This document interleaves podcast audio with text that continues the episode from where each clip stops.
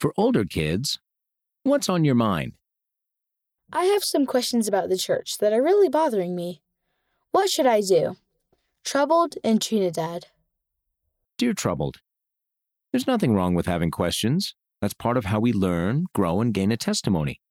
But it's important to look for answers in places you can trust. Here are some things you can do to find good answers to your questions. Heavenly Father will help you with your questions. He loves you, and we do too. The Friend. Pray.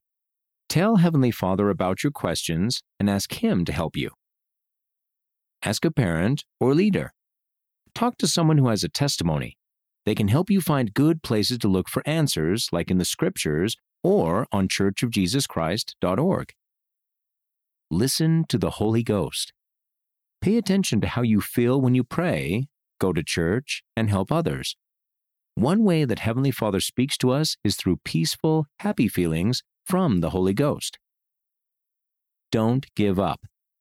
Remember that it's okay if you don't get an answer right away. Heavenly Father teaches us little by little. Keep doing good things and trust that He will help you. End of the article for older kids. What's on your mind?